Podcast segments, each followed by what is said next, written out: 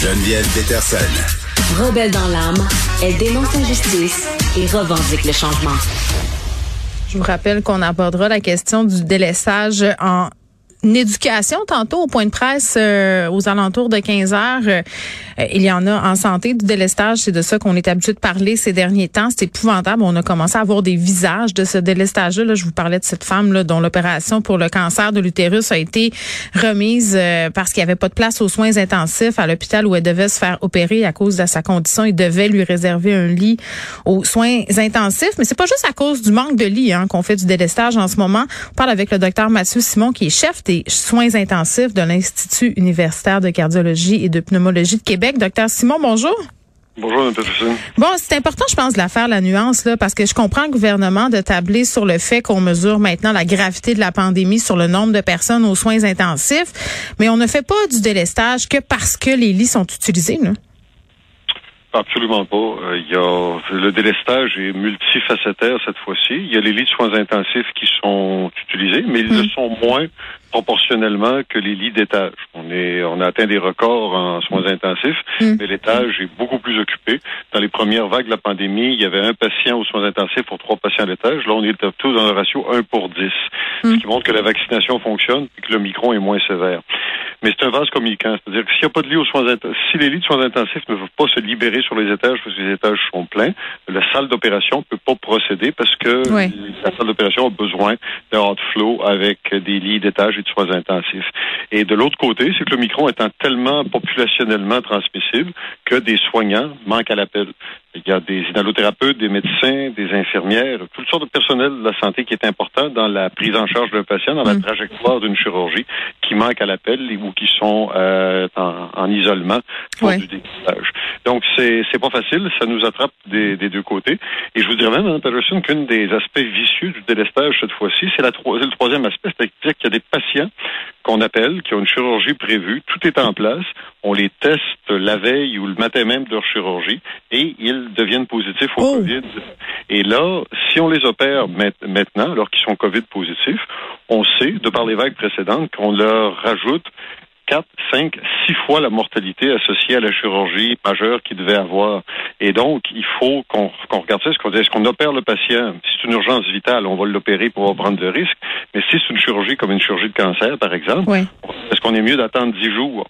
Et laisser peut-être progresser le cancer pendant 10 jours, mais 10 jours, c'est pas énorme pour un cancer, versus prendre le risque d'augmenter la mortalité d'un patient qu'on soumet à une chirurgie à cause d'un mais, Docteur Simon, ma question euh, est peut-être euh, simple. Là. Moi, je suis pas une professionnelle de la santé. Si on annule comme ça une chirurgie parce qu'un patient teste positif euh, à la COVID-19 la veille, on peut pas juste la remplacer par une autre chirurgie?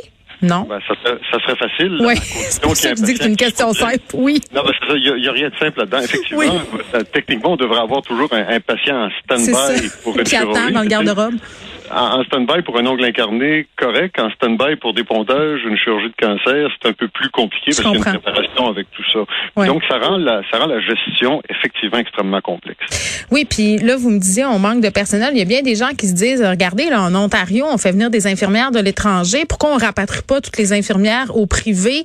Euh, ça aussi, c'est une réponse simple à une problématique complexe, j'imagine? Bah, c'est déjà en cours. Hein. Les, les, décrets nous permettent de, de, par exemple, dans la région de Montréal, vous aviez un énorme problème avec les infirmières qui quittaient vers des agences privées mhm. et dans les, dans les premières vagues, le gouvernement a sérieusement mis un frein à ce genre d'extériorisation de, de, la ressource.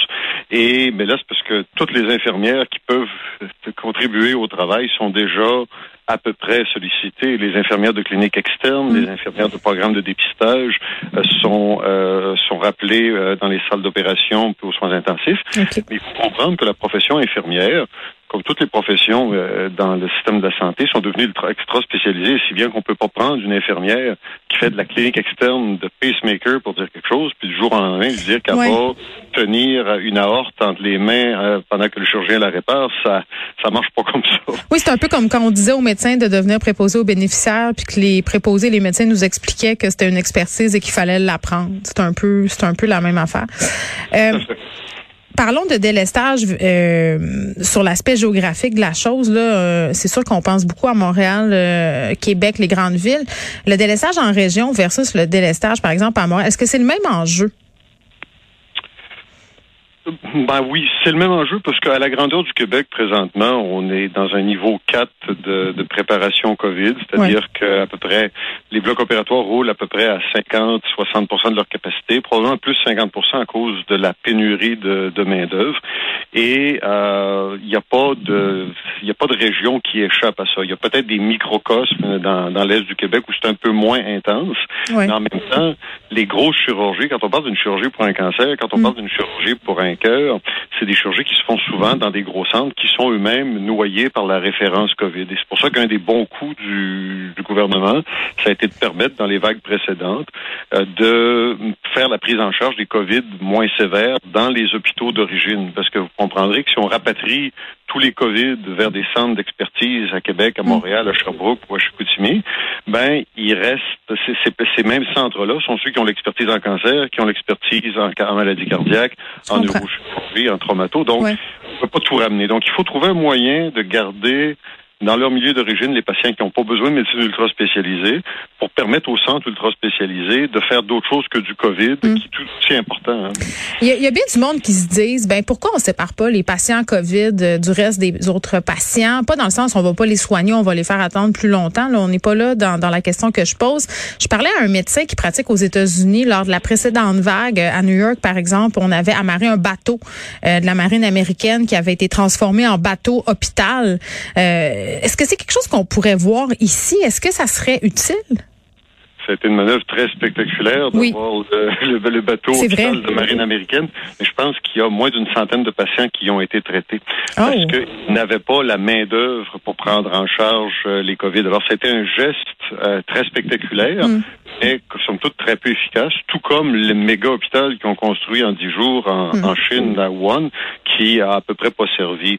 Euh, le problème, Mme Peterson, c'est pas tant les lieux physiques, c'est d'avoir la main d'œuvre spécialisée. Puis encore là, le COVID, ça fait peur à beaucoup de gens. Puis vous le, vous le voyez dans, avec le retour en classe, avec les N95 pour tout le monde, etc.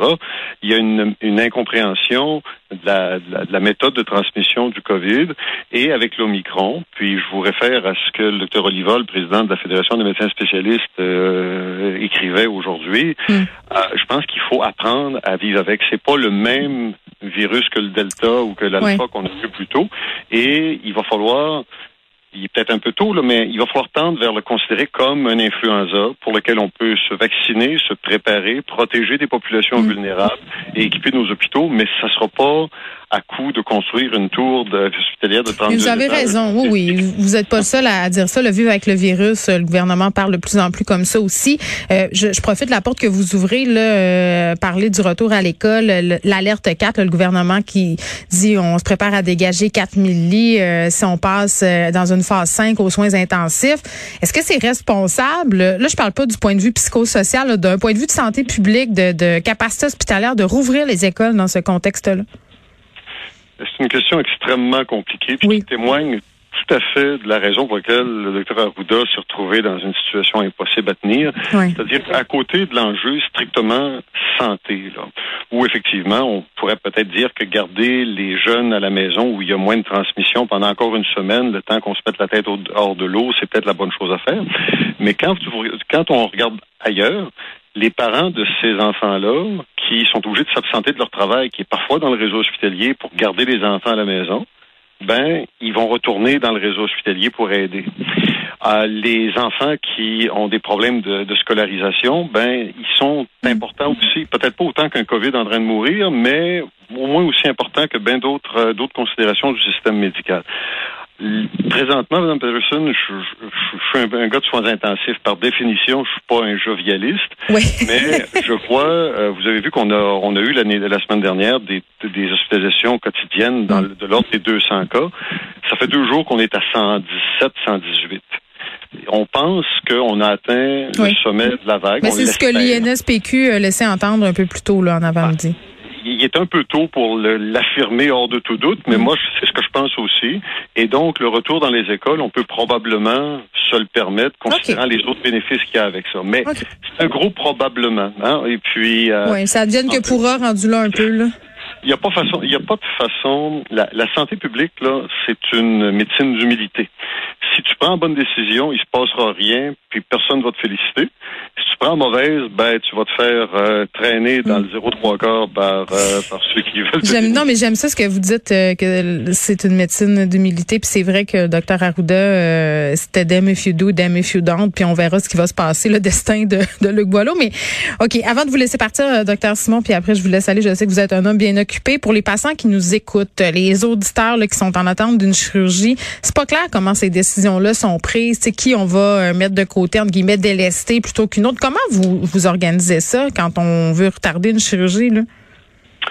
chaque discipline et à l'intérieur des différentes disciplines euh, ont des ordres de priorité. Par exemple, nous autres, à l'UCPQ, on fait de, la chirurgie cardiaque, de la chirurgie de cancer pour le poumon hmm. et de la chirurgie de l'obésité pour aider les gens très obèses à perdre du poids c'est des chirurgies qui sont toutes importantes. Mais depuis quelques semaines, puis plusieurs fois pendant la pandémie, le système bariatrique a été arrêté complètement pour nous permettre de faire plus de cancers et plus de maladies cardiaques, chez qui le pronostic du patient est plus rapidement euh, mis à mal dans les centres un peu plus euh, généraux, où il se fait par exemple de l'orthopédie, puis de la chirurgie euh, vasculaire ou de la chirurgie de cancer, ben, manifestement, on va moins remplacer de genoux puis de hanches pour faire plus de cancer, plus de chirurgie cardiaque, plus de neurochirurgie, puis garder de la place pour de la traumatologie.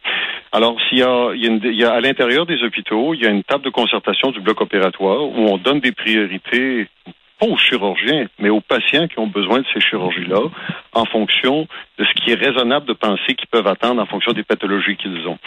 Il y a des normes aussi, des normes nationales, des normes mm. internationales sur combien de temps peut attendre un patient qui, est en, qui a tel type de pathologie, et on essaie de s'y conformer. Puis au Québec, on a l'impression que c'est long, excellent, mais dans les faits, on se conforme relativement bien. Dans la majorité des cas, je vous dirais, pour les chirurgies importantes, le cancer du poumon, entre autres, on se conforme mieux que bien d'autres juridictions dans le monde. Oui, mais euh, regardez, docteur Simon, pour la, cet exemple très frappant ce matin de cette femme qui a un cancer avancé de l'utérus et qui peut pas être opérée parce qu'il n'y a pas de aux soins intensifs. Moi, je, regarde ça puis je me dis, mais envoyez-la ailleurs, tu sais, rendu là. là.